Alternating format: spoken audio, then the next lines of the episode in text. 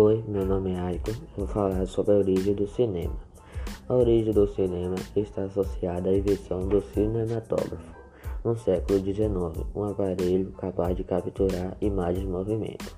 Um dos fenômenos tecnológicos mais impressionantes de nossa história é a capacidade de captação da imagem em movimento, isto é, da apreensão de imagens dinâmicas da realidade e não estáticas, como é o caso da fotografia, a captura da imagem em movimento.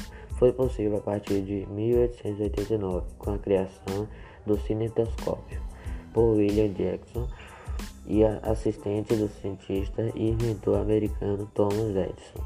Esse invento e os modelos que o sucederam na década seguinte contribuíram para o desenvolvimento do cinema, tal como compreendemos hoje, ou seja, a arte cinematográfica.